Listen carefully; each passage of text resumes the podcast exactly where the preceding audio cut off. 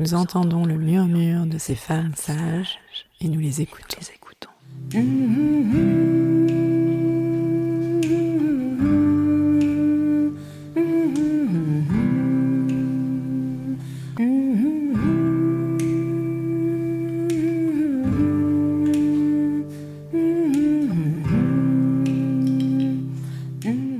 Hommes sont inégalement exposés aux violences familiales, conjugales, sexuelles tout au long de la vie, ce qui a des effets différenciés sur leur santé. C'est ce que révèle l'enquête Virage, Violence et rapports de genre, publiée en 2021 par l'INED. Pour en parler aujourd'hui, j'ai le plaisir d'accueillir Claire Scodellaro. Donc Claire Scodellaro est démographe, maîtresse de conférences à Paris 1 Panthéon-Sorbonne et directrice de l'école des hautes études en démographie. Elle a notamment coordonné le chapitre violence et santé de l'enquête Virage. Bonjour Claire. Bonjour Géraldine. Est-ce que vous pourriez, pour commencer, nous présenter brièvement le rôle d'une d'une démographe et peut-être revenir sur votre parcours qui vous a mené à travailler sur les violences? Alors, la, la démographie, c'est l'étude des populations. À l'origine, on étudie la structure, l'évolution des populations, on regarde la natalité, de la mortalité, des migrations. Et euh, plus largement, c'est euh, devenu l'étude de différents problèmes de population et notamment des problèmes qui euh, font l'objet d'une quantification. Euh, pour lesquels on a besoin de faire euh, une enquête euh, quantitative et de produire des chiffres. Donc c'est une des raisons pour lesquelles je travaille sur les questions de violence. Donc moi j'ai fait ma thèse sur la santé des personnes âgées et pendant ma thèse, j'ai réalisé aussi une étude euh, qualitative sur les maltraitances envers les personnes âgées. Donc quand euh, l'enquête euh, Virage a commencé à être montée, on a fait appel à moi pour m'occuper, coordonner les questions de santé dans l'enquête. Alors justement, est-ce que vous pourriez nous dire en fait en quoi consiste euh, l'enquête euh, Virage, dans, dans, quel contexte elle s'inscrit? Et peut-être aussi un mot sur la méthodologie que vous avez adoptée pour mener cette étude. Alors l'enquête Virage, elle a été euh, réalisée en 2015 par l'INED, l'Institut national d'études démographiques, et c'est vraiment l'héritière de l'enquête en VEF. L'enquête en VEF, c'est l'enquête sur les violences envers les femmes euh, en France, qui a été réalisée en 2000 par euh, l'Université Paris Panthéon-Sorbonne. Euh, Donc on retrouve d'ailleurs une, une, collègue, Elisabeth Braun, dans l'enquête en VEF et dans, dans l'enquête Virage. L'enquête en VEF, c'était la première enquête quantitative en France qui cherchait à mesurer la fréquence des violences envers les femmes et à en évaluer les conséquences, et aussi en décrire le, contexte, le contexte de survenue des, violences. L'enquête virage euh, par rapport à l'enquête en VEF a comme principale différence d'interroger des femmes et des hommes. Donc il y avait euh, euh, cet enjeu de, voir aussi les, euh, les violences de genre à travers ce que les hommes peuvent subir et différence entre les femmes et les hommes. Alors la, donc la méthodologie, c'est c'est une enquête rétrospective. Donc on interroge les personnes sur ce qu'elles ont vécu au cours des douze derniers mois, donc la période la plus récente où c'est euh, relativement aisé de se souvenir de ce qui nous est arrivé, et au cours de, de la vie, on interroge donc sur euh, les violences, mais sans jamais utiliser le terme de violence. Donc ça, c'est euh, une recommandation qu'on retrouve pour réaliser des enquêtes sur les violences, d'éviter d'avoir recours à des, euh, des termes génériques type violence ou euh, des, des termes spécifiques comme euh, viol, agression sexuelle, pour différentes raisons. La, première, c'est que chacun finalement met derrière ces termes ses propres représentations de ce qu'est un viol, de ce qu'est une agression sexuelle, de ce qu'est de manière générale une violence. Et donc on aurait des biais de réponses, des réponses différenciées euh, liées aux subjectivités euh, différentes des, euh, personnes ou des groupes sociaux. Deuxièmement, ce sont des termes qui peuvent faire peur qui, euh, qui soulèvent aussi euh, des, euh, des émotions et on pourrait avoir des, des refus de, de se reconnaître derrière le, le terme de victime de viol, par exemple. Donc on, on interroge plutôt sur des faits précis. Ça donne des, des formulations du type est-ce que quelqu'un a essayé ou a réussi à avoir un rapport sexuel avec vous contre votre gré. Peut-être c'est intéressant de, de, mentionner que que ça prend pas forcément en compte est-ce que euh, les personnes dans les institutions puisque ça pourrait avoir d'autres euh, conséquences aussi en termes de, de, chiffrage justement de ces violences ou d'évaluation de ces violences? Oui, alors c'est vrai qu'à l'instar de, de beaucoup de grandes enquêtes euh, dites en, en population générale, on a interrogé que des personnes vivant à domicile. Et donc euh, ça, ça exclut toutes les personnes qui vivraient euh, en institution et notamment dans des institutions spécialisées dans, dans l'accueil des personnes en situation de handicap. Et ça, c'est c'est une limite de, de l'enquête hein, dont, dont on est on est bien conscient, c'est que les violences spécifiques que pourraient vivre ces, euh, ces personnes ou la surexposition euh, aux violences qu'elles pourraient rencontrer, eh bien on n'a pas la possibilité d'avoir d'informations là-dessus. Il faudrait vraiment une enquête euh, spécifique. Avant d'entrer sur des chapitres spécifiques des, de, qui sont abordés dans, dans Virage, est-ce que vous pouvez déjà nous donner des grandes lignes en fait de, des résultats de, de Virage Qu'est-ce que dit cette enquête? Eh bien, elle dit que les, euh, les femmes, au cours des 12 derniers mois, donc des femmes adultes, puisque donc on a interrogé que des personnes adultes d'entre 20 et 70 ans, euh, donc les, euh, les femmes, dans, dans la période récente, sont davantage victimes de, de violences, notamment par le conjoint, que, que les hommes. Euh, quand elles sont victimes de violences, sont des, des violences qui sont euh, plus sévères. Et en fait, la, la sphère qui, qui, va euh, être un peu différente, c'est celle des espaces publics, dans laquelle les, les hommes déclarent davantage de violences physiques. Euh, à cause notamment des participations aux bagarres. Donc on n'est plus dans, dans, le même type de, de violence complètement asymétrique que dans les cas euh, des, de violences conjugales. Alors, je disais effectivement que vous étiez euh, en charge du chapitre euh, violence et santé, mais vous avez également euh, participé au chapitre sur les violences intrafamiliales. Alors, peut-être on va revenir dans un premier temps justement sur sur la question de ces violences sexuelles et ces violences intrafamiliales. Est-ce que vous pourriez un peu brosser, voilà aussi les principaux résultats? Qu'est-ce que qu'est-ce que révèle l'enquête dans la sphère de la de la famille? Alors dans la dans la sphère de la famille, alors je vais préciser déjà que on a on a choisi d'avoir une une définition euh, large de de la sphère familiale. Euh, donc on ne voulait pas se restreindre à la famille euh, nucléaire, parents, enfants, ni même à la famille élargie, puisque dans, dans l'expérience que les, les personnes peuvent faire de, de, la vie familiale, en fait, on va avoir d'autres personnes euh, qui ne sont pas membres de la famille restreinte ou même euh, élargie qui vont graviter dans, dans cette sphère. Donc euh, ça peut être un, voisin qui est ami de la famille, un, un ami plus plus éloigné, un prêtre qui qui est proche de la famille, etc. Et donc on, on a parlé plutôt de violence intrafamiliale et parafamiliale. Donc para pour évoquer ces, ces personnes qui qui sont autour de, la famille, qui font partie de l'entourage proche. Donc on, s'est intéressé avec euh, Amélie Charuot et Sylvie Grunewald dans, ce chapitre aux violences euh, survenues euh, avant l'âge de 18 ans, dans l'enfance et, et l'adolescence.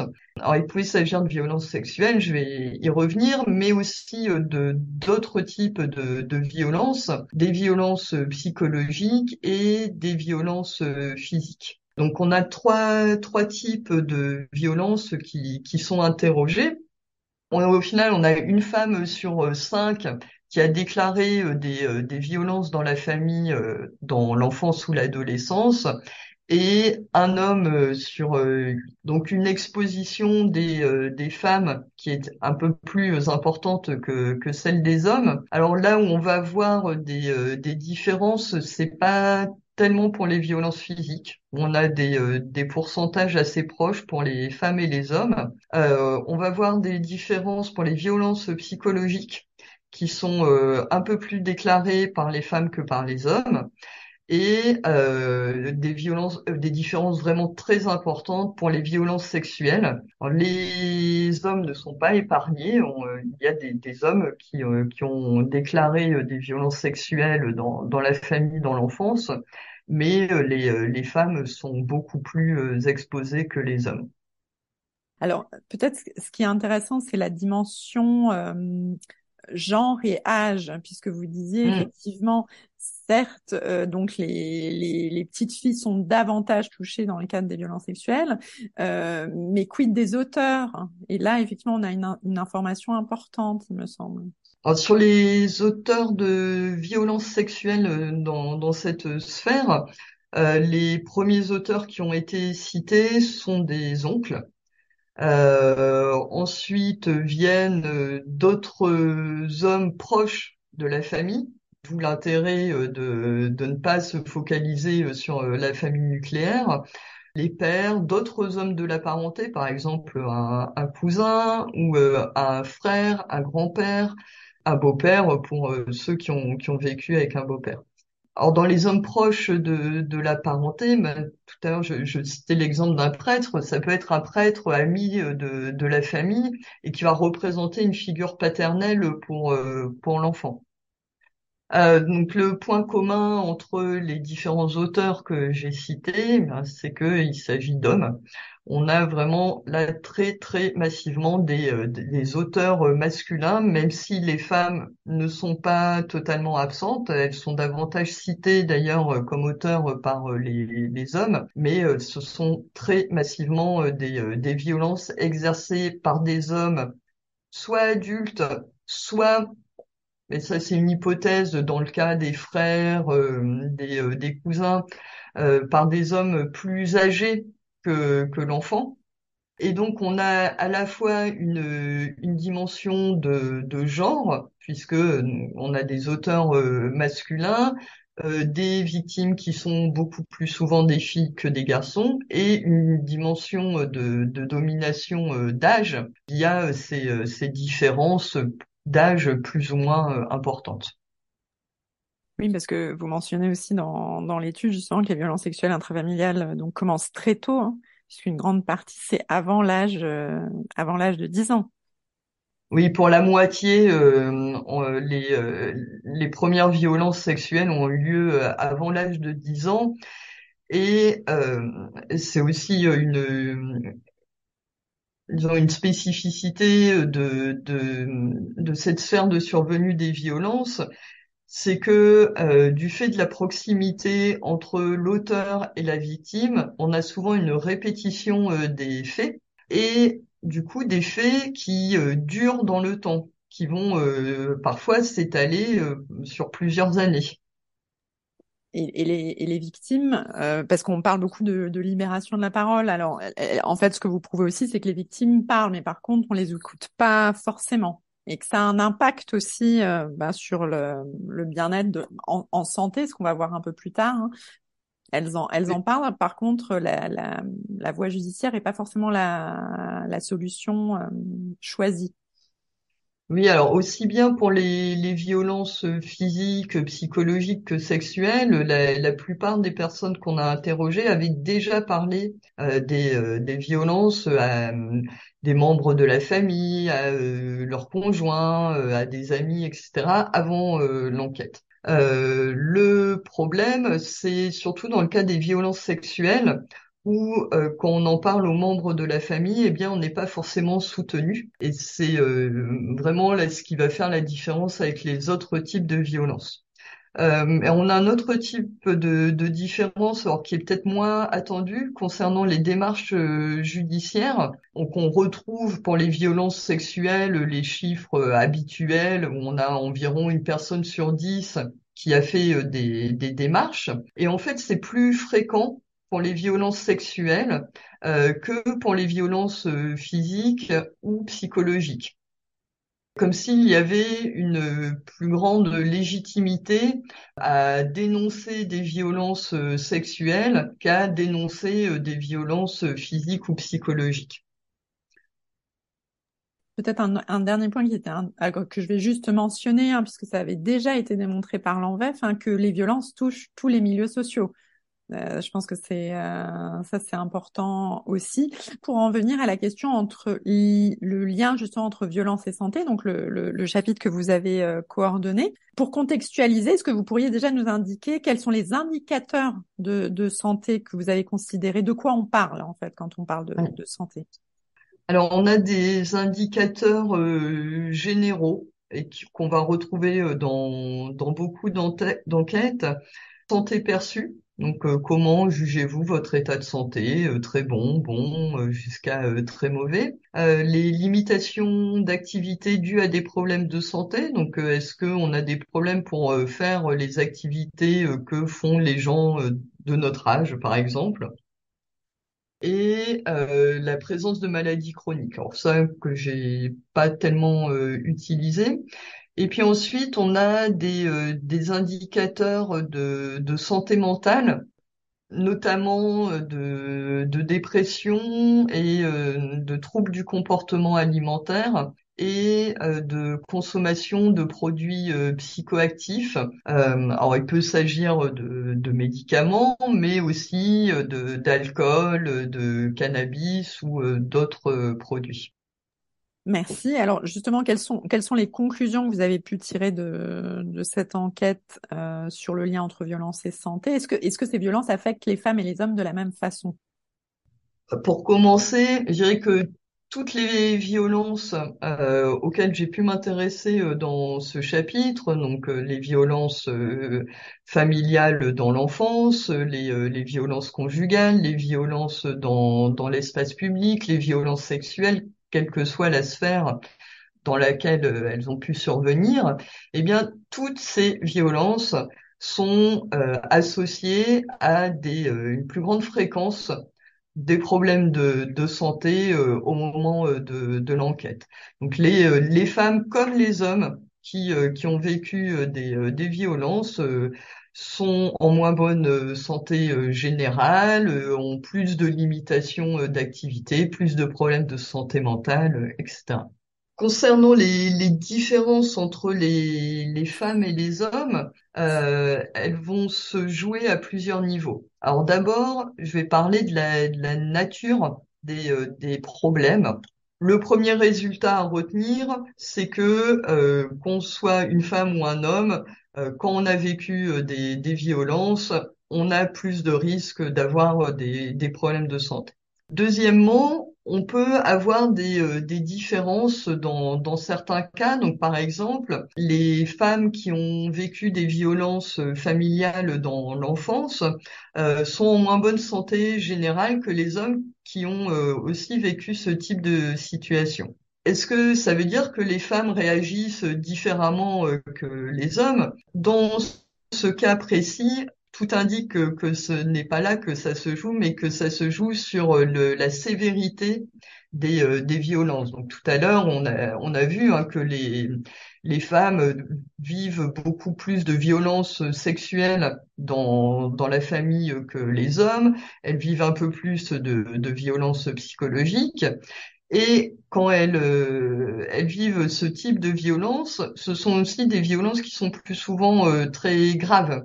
Euh, donc les, violences sexuelles, par exemple, vont être plus souvent des, viols que des agressions sexuelles tout ça, ça va jouer sur euh, les, conséquences en termes de, santé et sur la, plus grande sévérité euh, des problèmes que les femmes vont rencontrer euh, par rapport aux, hommes. on peut avoir aussi des, différences dans certains cas qui sont liées à la socialisation différenciée des, euh, des femmes et des hommes.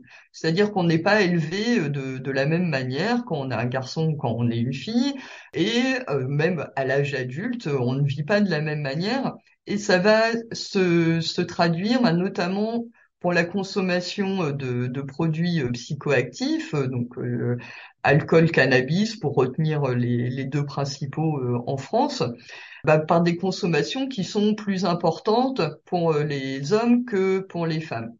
Et on va avoir un lien plus fort pour les hommes entre avoir vécu des violences et euh, consommer euh, de, l'alcool de manière excessive ou consommer beaucoup de cannabis. On va avoir un lien plus important que, pour les femmes.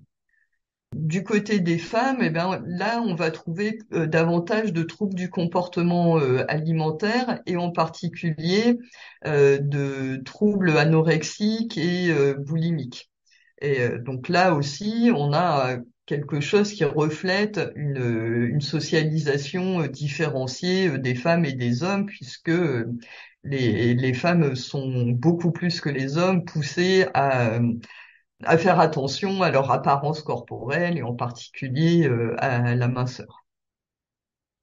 La, dimension genrée, elle est notamment due au fait que d'une part, il y a la gravité des violences et, l'autre aspect, c'est que c'est des violences aussi qui, touchent les femmes tout au long de la vie. Oui, euh, pour les, femmes, un, un cumul euh, possible des, violences euh, au cours de la vie avec d'ailleurs l'exposition aux violences dans l'enfance qui, euh, qui peut euh, accroître les risques d'exposition aux violences à l'âge adulte et notamment euh, dans, dans la sphère conjugale. Et aussi parce qu'il y avait un autre point, parce que vous mentionniez effectivement, alors c'est pas systématique bien sûr, mais vous mentionniez les troubles de santé mentale au jeune âge, alors vous notamment les, questions des troubles alimentaires ou des, différentes addictions, et ça peut aussi alerter justement sur de possibles situations de violence, ça peut être voilà des signaux à prendre en compte. C'est vrai pour euh, l'anorexie mentale et la boulimie mentale. Euh, mm-hmm. donc euh, dans, dans un certain nombre de, de cas, euh, les, les, les, les, jeunes personnes qui, euh, qui présentent ces troubles, enfin d'ailleurs les jeunes filles hein, surtout, euh, ont vécu des violences dans la famille ou des, des violences sexuelles. Et c'est encore plus vrai pour les, les tentatives de suicide. Le lien est encore plus fort, donc c'est les tentatives de suicide doivent vraiment être un signe d'alerte sur les, euh, la possible expérience de violence. Un, point qui était aussi très intéressant dans, dans l'étude que, que, vous expliquez justement, c'est que si certes les violences ont une conséquence sur euh, sur la santé, le lien est pas univoque, c'est-à-dire que le mauvais état de santé peut être également à l'origine des violences. Oui, alors c'est vrai qu'on on parle de lien, on parle de, de corrélation, euh, le problème, c'est toujours de, démêler dans le sens de la causalité. Tout indique que les, euh, personnes qui présentent des problèmes de santé, qui euh, sont dans des situations de handicap, euh, subissent davantage de violence que, que les autres. Donc quand on, se rend compte que euh, eh bien euh, avoir des problèmes de santé, ça peut venir de violence, eh bien en fait, on a aussi la causalité inverse qui, qui peut venir alimenter ce lien. Et alors, si, si vous deviez résumer en fait le, cette partie justement sur euh, sur euh, sur la santé, sur les conséquences des violences sur la santé, quelles sont les conclusions à retenir, je dirais? Ce qui est important à retenir, c'est que en effet, les euh, les violences vont souvent avoir des conséquences sur la santé pour les femmes comme pour les hommes davantage pour les femmes parce que les violences sont, sont plus sévères et plus répétées, plus cumulées au cours de la vie. Mais euh, la plupart des, des, personnes, la majorité des personnes qui ont subi des, euh, des violences se déclarent néanmoins en bonne santé. Donc euh, on, on, a un lien, mais on n'a pas non plus affaire à une, une fatalité. Alors, ce qui peut jouer, c'est bien sûr d'avoir été soigné, de d'avoir consulté un médecin, etc. Mais il y a aussi des, des moyens d'action qui, qui sont vraiment en dehors des, des moyens médicaux auxquels on a tout de suite tendance à penser. Euh, et qui relève bah, tout simplement du soutien euh, qu'on peut s'apporter euh, les uns aux autres. Pour reprendre le cas des, des violences sexuelles dans, dans la famille, donc on a dit tout à l'heure que les, les femmes qui dénonçaient ces violences auprès des membres de la famille n'étaient pas forcément soutenues. Et ce qu'on observe, c'est que quand elles sont soutenues, elles ont moins de risques de dépression au moment de, l'enquête que si elles n'ont jamais parlé des violences ou que si elles en ont parlé, mais qu'elles n'ont pas été soutenues. Donc on, a vraiment ici euh, quelque chose de, enfin un levier d'action euh, sociale qui est, qui est très important et euh, qui met en jeu aussi les représentations qu'on peut avoir euh, des, euh, des, violences sexuelles, des auteurs et des victimes. Donc je prends un, autre exemple, euh, toujours dans le cas des, des violences sexuelles dans, dans, la famille, c'est que les, les femmes qui, qui disent avoir honte de ce qu'elles ont vécu présentent davantage de symptômes dépressifs que les autres. Et cette honte, c'est quelque chose qui est travaillé socialement. C'est euh, bien parce que on a des représentations euh, du, du, viol comme reposant euh, sur la, la responsabilité du viol qui reposerait sur sur la victime que ce sentiment de honte peut survenir et subsister chez un certain nombre de personnes. Donc c'est là aussi des, choses importantes sur lesquelles travailler euh, pour, euh, pour alléger euh, les, les souffrances des personnes qui ont été exposées à des violences. Les Femmes Sages est un podcast de Géraldine Grenet sur une musique originale de Noufissa Kabou et Emmanuel Simula. Retrouvez-nous chaque mois pour un nouvel épisode et d'ici là, prenez soin de vous.